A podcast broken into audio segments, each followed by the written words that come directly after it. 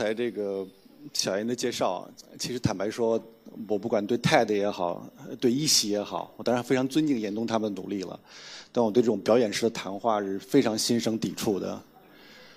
嗯，不知道大概有多少年了，我们进入一个高度表演性的时代。嗯，每个人都努力在某个瞬间、某个时刻呈现自己人生中特别有光彩的一面。如果不够有光彩，就用美图秀秀，用，然后学会了各种摆拍的姿势，然后要呈现自己那种 better yourself 那种。但我觉得这个东西对我来说始终有一个呃很大的抵触。嗯，你人生中那些灰暗的部分呢？那些挫败的部分呢？那些糟糕的时刻呢？他们该怎么呈现？包括那些暧昧的时刻呢？我从十多年前开始写作以来，一直自称为一个知识分子。不管这个词遇到多大的侮辱，我还仍然坚定自己是个知识分子，是一个试图思考能够超越自身的观念的问题，仅仅超越自身的狭隘的情感的事情。我一直以此自居。但在这个时代，做一个知识分子意味着什么呢？你怎么面对这些高度的表演性？如果你想把你的思想传达出去，你一定需要加入这种表演的表表演式的东西吗？我特别喜欢 Stanford 一个一个教授叫，好像叫 Nicholas March，他说过一句很有趣的话，至今都记得。他说：“我只推敲我的想法，我不推销我的想法。”我始终希望能这样的要求自己，但基本上做不到。尤其是当开了这个书店以后，有时候我被迫像一个推销员一样谈论我们的这个想法，这当然是经常让我一个不安不安的过程。但我想，不安可能是我们生活中非常重要的一部分。在路上坐出租车的时候，我在想接下来讲什么，因为我对所有的问题都是从来不准备的。我特别希望在谈话的某一个瞬间，你谈话内容不是经过你严密的设计，等待你们的笑容，而在某一刻我说出一些我自己都没有想到的东西，那一刻既让你们吃惊，也让我自己吃惊。我想这是所有谈话和谈话和交流的魅力，他们不是确认你已经知道的东西，而是发现你尚未知道的东西。所以我就在想，我我到底能讲什么呢？在路上，我路过三环，北京三环，路过 CCTV 大楼，然后这个城市几年以来变得越来越丑陋，越来越庞大，越来越令人窒息。当年小燕说起我们当年友情的时候，在十几年前，我还曾经骑着自行车带着她在小巷里穿过。现在这样的地方越来越少，然后同时，北京有时候就让我想起。我不知道多少人读过罗伯特罗伯特穆西奥写的一本书，叫《没有个性的人》。他在描绘十九二十世纪初整个德国德意志帝国兴起的过程中，个人在面对一个巨大的历史洪流中的无力感。他们被迫成为没有个性的人，所以他们轻易的可以成为各种政治动员、各种狂热的呐喊的一种受害者。这当然也让我想起了美国在十九世纪末到二十世纪初的巨大转型，那是一个洛克菲勒的时代，一个 J.P. 摩根的时代。你你目睹着整个的美国的物质力量的迅速的崛起，整个城市规模的迅速的扩充，而个人在其中很难找到自己的安身安身之所。所以那是一个美国转型历史上呃最既惊心动魄又残酷无情的时代。德莱塞当年写《家里姐妹》的时候，就是描绘了一个年轻的姑娘前往芝加哥这样的大城市中，在里面感受到茫然无措，整个的道德秩序面对这个巨大的新秩序时的崩溃的过程。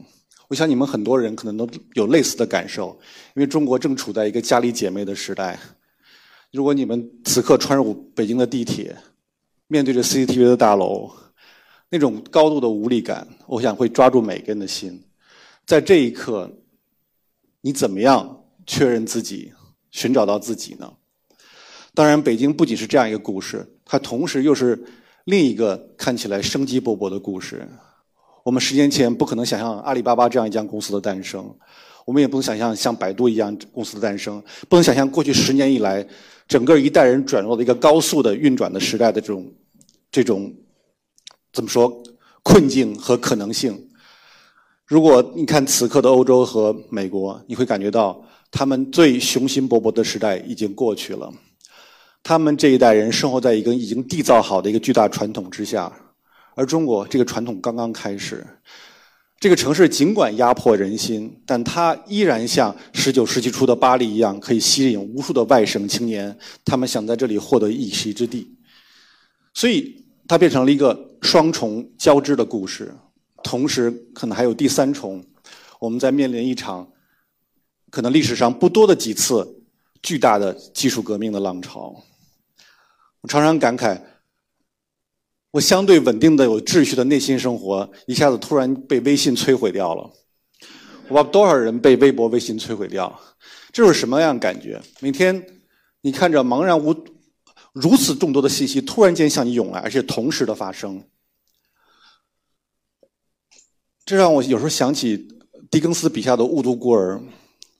雾都孤儿在在生活在十九世纪的伦敦的话。你可以享受到整个工业秩序兴起过程中的巨大的力量，生产力的巨大的提高，但同时你要容忍伦敦上空的浓烟，容忍必须要失去的内心的秩序和安宁感。我想此刻也是吧。某种意义上，我们都是信息时代的孤儿。这个新的信息革命，它产生了巨大的浓烟，笼罩在我们头上。它既给我们各种新的刺激可能性，同时让我们觉得无比窒息。不仅是我刚才讲的几重的革命，同时。我们仍然感到，我们生活在一个巨大的停滞式的一种制度之下，政治制度之下。我们这种高度的活跃，是以回避这种高度的政治制度的挑战为代价的。有时候我经常在想，在在北京的时候，我想这个城市在很多地方都看起来是堵塞的。我们如何表达自己的权利？我们如何如何寻求正义的权利？我们对真理的渴望，这些看起来非常正常的标准都被高度的堵塞，同时在另一方面又是高度的通畅的。每个人在运用起自己的手机和微信系统的时候，那种高度的流畅感，可能像一个崭新的人类学实验一样。所以，所以面对这样的几重几重状况，我们该怎么去想象呢？怎么去面对它呢？我想这时候可能跟又跟我们的书店有某种关联了。我想我们每个人一生都在寻找自己的某种安全毛毯。我有多少人看过《Snoopy》里面的 Linus？Linus 每当内心焦虑的时候，他就会抓住他的毛毯，那一刻他就获得了镇定。我觉得每个人都有自己的一个安全毛毯。对我个人来说，可能书籍是这样的一种安全毛毯。我随对我去任何地方，可能经常会带。一本书或两本书，他们好像似乎变成了我抵御外界的一种方式。嗯，我记得我第一次读读到这个保罗·策兰的诗句的时候，他是罗马尼亚一个难民。他说：“我来自一个充满书与人的地方。”他是一个犹太人，犹太人是面对一个巨大动荡的世界，因为过去两千年以来，他们处于一种不断的受挫败的一种状况。嗯，他们无法获取正常公民所获取的一切东西，所以他们笃信教育，因为教育可以随身携带。然后，所以书籍变成他们整个这样的一种文化系统中非常重要的一部分。他们帮助他建在一个高度流动的世界中建构他们的内心，同时书籍也是帮助他们发现一个巨大世界的一种最重要的手段。所以，我想对我来说，如果书籍是这样的一个安全毛毯，毛毯书店。就像一个一个巨大的毛毯库一样，我在世界各地的旅行的经验，基本上都是跟这些书店，它往往是我的第一个切入点。我记得我在开罗的时候，在埃及革命之前一年，到开罗之后，这个城市所有人男生好像都叫穆罕默德，感觉。然后你面对一个茫然无措的一个阿拉伯文明的秩序，然后我该怎么了解这个城市呢？然后我第一次进了一家有安检的书店，在开罗大学的开开罗大学旁边的一个美国中心书店，然后在里发现了很多可能一个世纪以来最重要的埃及作家的作品。然后突然那一刻，你似似乎觉得你进入了开罗的一个内心世界。然后我也记得我在恒河边上，在瓦尔纳西的时候，瓦尔纳西那条巨大的恒河在落日的时候非常非常美。在河边上有一家小小的英文书店，里面摆满了关于印度的历史的研究、宗教和艺术的研究。嗯，我觉得那天我在那个书店度过了度过一整个下午，试图为我之前半个月以来的所有印度的碎片式记忆找到某种秩序。这家恒河的书店我印象非常深，当类似情况在很多地方都发生，在不丹也好，在俄罗斯也好，你发现不同的时空、时间、空间可能性都向你涌来，而且书籍是沉睡的，它是沉默的，它是不语的。它把那些在你的生活中看似缺席的声音重新涌到你面前。我想，这种缺席感、缺席的声音、沉默的声音，可能是此刻中国我们最需要的声音。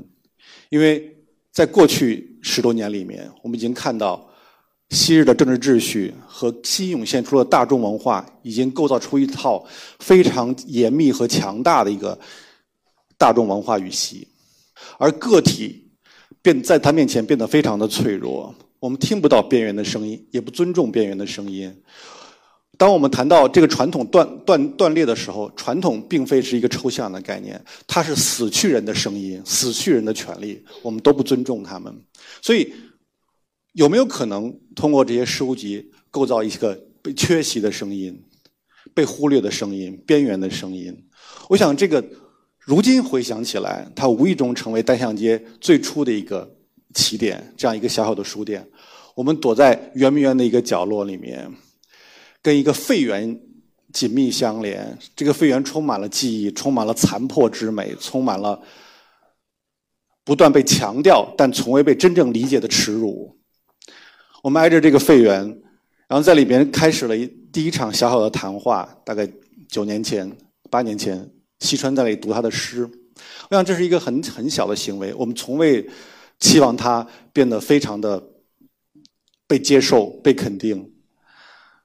但是最终你会发现，所有这些被忽略的声音，他们都自有其魅力。你误以为他们不存在，但他们但他们会一个个重新涌现出来。这是我这是我在过去几年中很非常强烈的感受。如果说从九二年开始，中国进入一个高度物质化的时代。一个高度功利化的时代，整整二十年间，这个国家像丧失了灵魂一样在盲目往前奔跑。而此刻，尤其过去两三年里面，我非常清晰的感觉到这种灵魂的逐步的复苏。在经过多年的这种面目不清的盲目的追赶之后，我觉得越来越多的人意识到，社会丢失的是什么？我们怎么重新唤醒这些这些事物？那有没有可能构造一个又一个空间，使个体不用面对一个纷繁的大众社会，而进入一个他们各自的一个部落式的社会？在这个部落社社会中，各自建立起标准。这个标准有美学上的，有道德上的，有知识上的。当这些部落、部落和群体都建立起这些微小，但是。稳定的标准之后，他们之间又彼此的竞争和碰撞，他们逐渐会形成一个我们渴望的一个新的社会秩序和标准。我想这是一个最让我憧憬和和渴望的一种状态。我记得八年前我一个人去安徽芜湖旅行的时候，因为我要去找一段关于陈独秀的过往的故事。陈独秀当年。一九零几年的时候，他们几个年轻人曾经要策要去策划暗杀出要出出门出洋考察的五大臣嘛，他们要考察如何实行宪政。对于这些激进年轻人来讲，如果清王清王朝实现了宪政的话，就意味着他们革命的目标被减弱了，改良越来越占于上风。所以他们要想办法怎么来解决这个问题。所以他们密谋的地方是在一家书店，叫开明书局，那是当时芜湖一个现代化的标志。因为有一个落地玻璃窗的这个铺面对着那个对着长街，对着芜湖的长街，而里面摆着是最新的书籍，还有包括非法盗用的，像梁启超的《清易报》《时务报》。我们现在想想，那是一个古老的书店，但是你回身到一个世纪之前，那是一场新技术革命。那时候书店就像现在的苹果店一样，那个时候的大众杂志，就像现在你用的 iPad 一样，大家可以可以重新回想，一直到一八九零年之前，或者一八九五年之前，一代代是一代代知识分子们或者那些文人们读的仍然是那些固定的话本、四书五经，那些他们加在一起没有多厚的。突然之间，一份《时务报》、一份《清易报》，拥有这么大的一个信息量，对他们来讲是一个颠覆性的。生活在二十世纪初、二十世纪初的年轻人，中国年轻人，如果受过一些教育的话，他们的内心震撼一点都不比此刻你面对微信、面对互联网的小。他们曾经生活在自己的乡村里面，有一个非常稳定的秩序。突然之间，整个世界向他们涌来。梁启超在一八九零年第一次看到世界地图，那是什么概念？他以为整个世界就是中国，突然发现世界不是他这么想象的。然后他作为一个旅行者，从广东新会一个小城来到了上海，来到了北京，又前往了横滨，然后就开始了全球旅行，还见到了 J.P. 摩根、罗斯福。这对一个年轻人来讲是一个多么大的一个震撼！所以那个时候的高度的移动性、高度的信息化，已经是那个时刻时代最重要的一个历史力量了。如果没有当时大众媒介的传播，没有这些报纸杂志，没有那些现代化的。这种当时电报不是互联网电报，这些包括没有当时的轮船，那整个的辛亥革命是不可能发生的。只有依靠这个大众革命，这个大众的媒介，整个的历史力量才会以一种新的姿态形成。包括如今你们熟悉的民族主义，所以历史的连续性可能比我们每个人想象的都更多。所以回到那个小书店，如果那个书店当时是一个巨大历史潮流的一个代表的话，此刻的单向街或者双向道。或者另一个什么书店，他们仍然可以成为一场新的社会转变中的巨大力量。这种力量的背后，就是我们整个阅读模式的新的改变。立体式的阅读可能是变成我们最重要的一个趋势。过去五百年，我们的世界是由古登堡主宰的。古登堡是印刷在纸面上一条线性的、你不断延伸的一个模式，而现在阅读变成一个立体、立体式的，它它有文字、影像。互动、内心的感受、即刻的反应，彼此共同一个新的空间，而我们此刻还不知道如何适应这空间。这个空间此刻是巨大的混乱，这种混乱给我们带来兴奋，也让我们焦灼不安。但是，肯定在一两代以后，我们会适应这种新的混乱的节奏。一方面，中国的传统被遗忘，高度的死亡；过去像未来一样对我们非常崭新，同时未来仍然是敞开的。所以，一种双重的探索在此刻的中国社会正在发生。而我们一家书店，一个知识的生产者和储藏者，他可能在一个巨大的知识重构中扮演什么样的角色？这变得如此的的 get inspired 是吧？如此的这个振奋人心，所以这个可能是呃，此刻书店非常打动我的一个东西。还要说什么？对。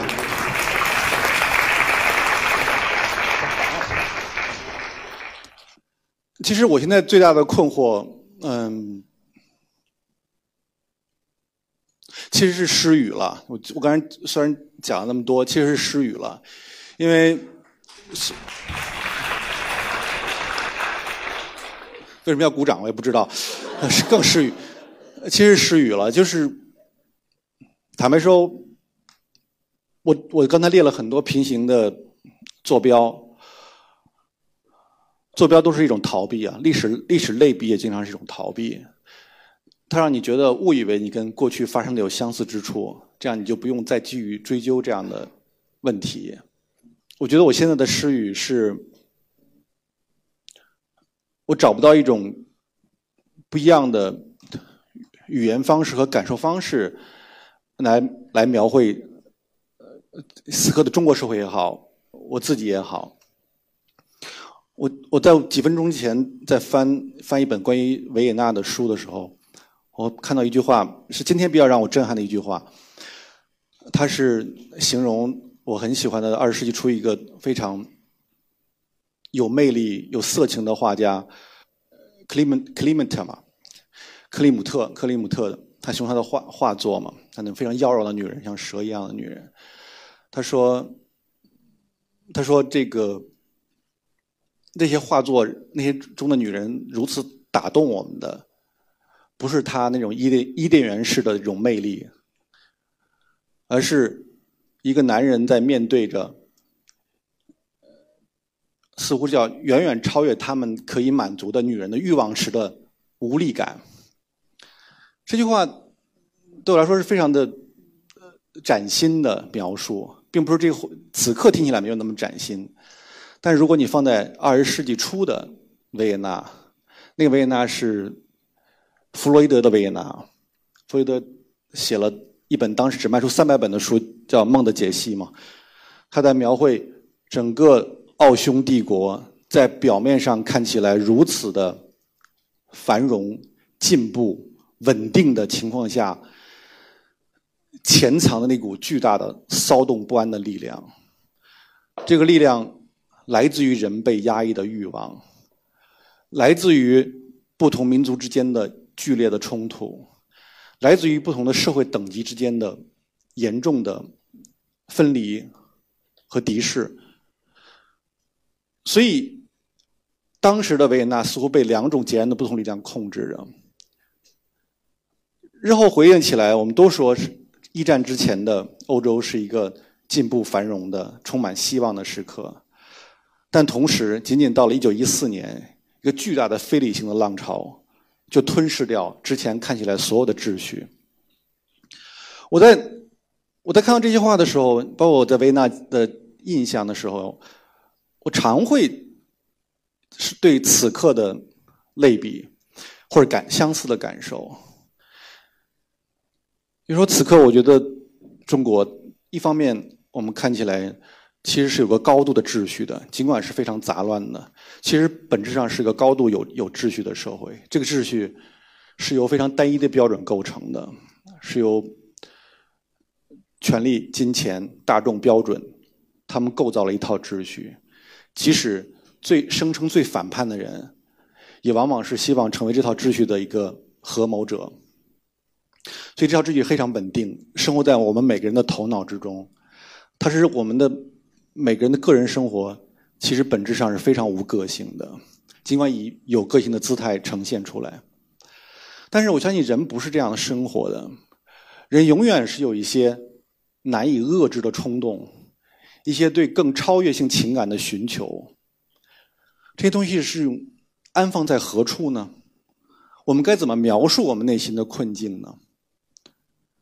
那事实上，我们整个的知识界也好，文学界也好，其实没有真正回应这些问题。我们整个的文艺表达是多么的单薄呀，多么的狭隘呀！除了对青春非常狭窄的抒情、情感抒情以外，什么都没有了。然后，对生命的更深的维度，那种疯狂是什么？包括对强烈的道德秩序的追求到底是什么？也是卡尔，也是一个维也纳人卡尔克劳斯说的。他说，所有的语言的背后。是一种道德精神。我们在我在描绘中国诗语的时候，或找不着语言的时候，我想背后是一个巨大的道德精神上的匮乏。我想不仅我如此，愿你们也一样如此，甚至更如此。在我们整个的精神系统里面，其他的坐标跟人性相关的坐标。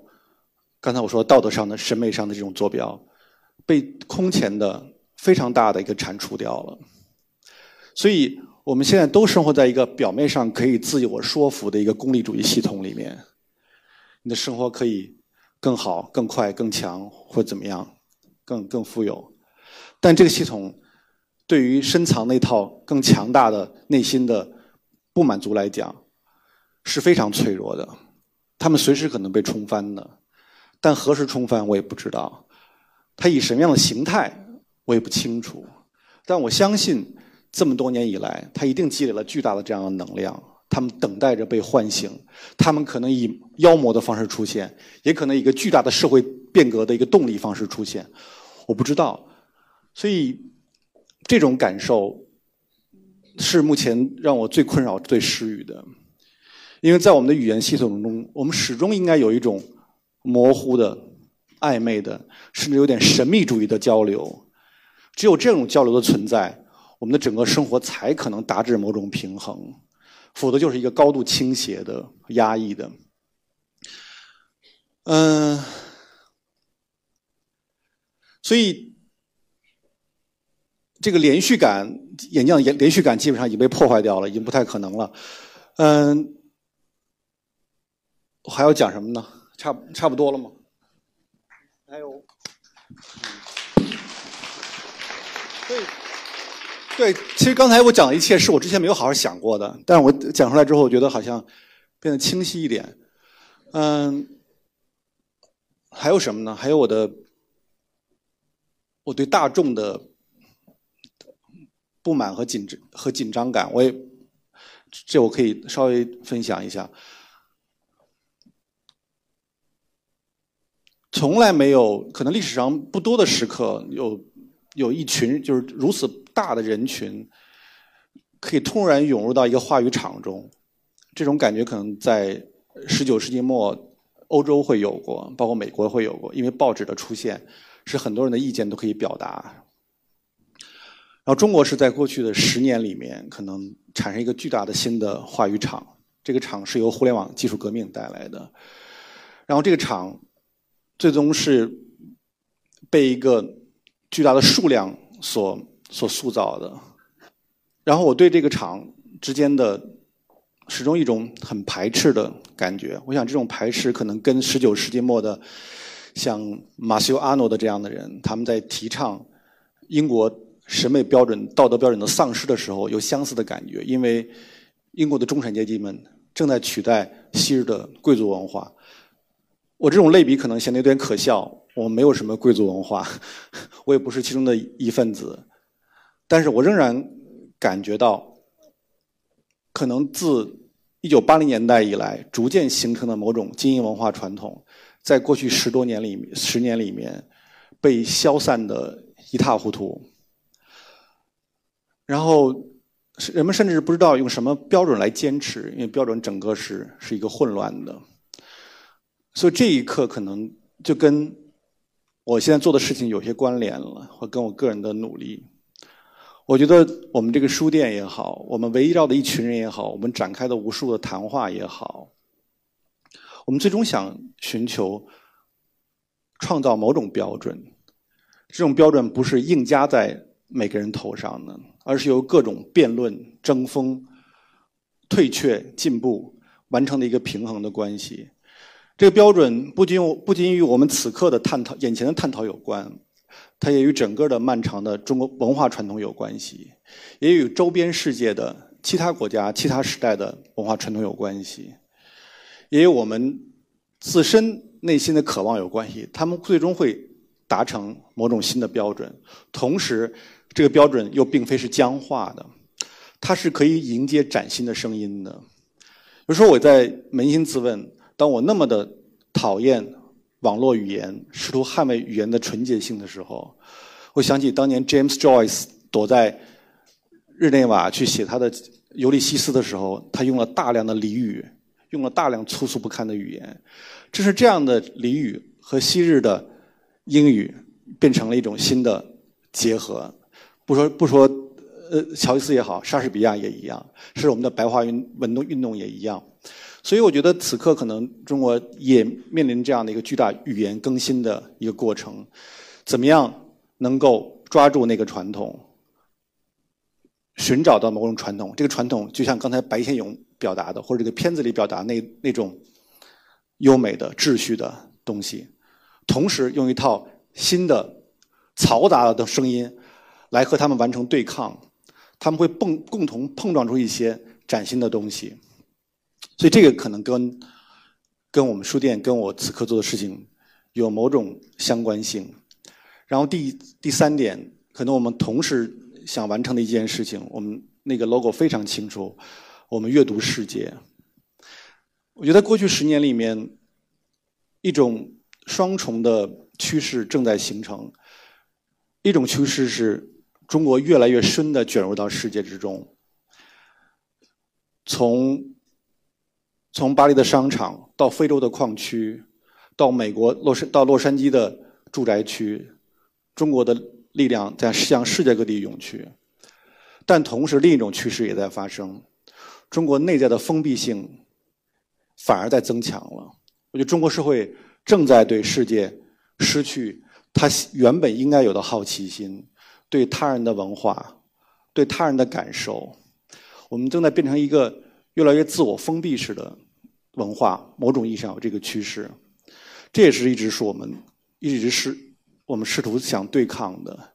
我们必须没了解整个世界文化的多样性，了解他人的痛苦和悲伤，才能够对自身产生新的理解。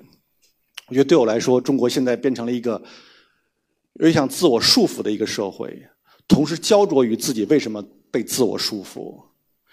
我想，整个社中国社会的每一个人也好，跟整个中国巨大的国家形象也好，都正在陷入巨大的一个身份的焦虑。这个身份焦虑背后，是一个整个个人的和社会的意义系统的缺乏有关系。怎么样去重构这个社会的意义系统，变成了此刻最重要的一个挑战。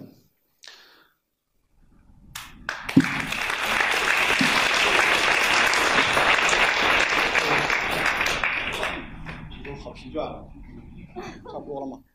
还是大家想说点啥？在哪里？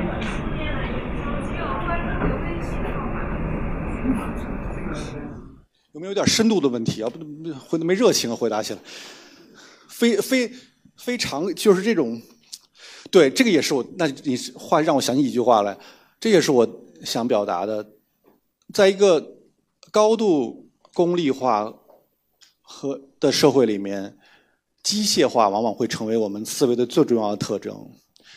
人人在人在机械化思维之后，人们就变成了一个说明书式的人生，而说明书的每个程序需要信息来填补，所以我觉得人和人之间的这种深入的交流变得反而变得更加困难了。大家会着迷于所有的表象的这种交流、信息式的解答，但所有内在的渴望和和感受反而完全就被被遗忘和忽略掉了。我想，这是你们每个人在微用微信时候最强烈的感受。尤其你们像吃了用微信，或者说你在谈论这些信息革命的时候，就像吃了每吃了大量的炸薯条，似乎得到了，似乎满足了饥饿感，但其实什么也没有满足。这是感觉，嗯。对，所以沉默对人很重要嘛。我我我我我记得我们我上学的时候，我们最早读的一段一句话，好像是来自于呃希伯来人的这种谚语：当当你开口时，你会觉得空虚吗？当你沉默时，你变得充实吗？沉默和留白和暧昧和飘和飘逸不定。我觉得是人生中最美好的部分，他们无法被清晰的表达，他们甚至可能仅仅可以留给自己，因为最本质的交流，你只能跟自己发生嘛。所以，所以我来这讲这一切都是一个反讽，感觉。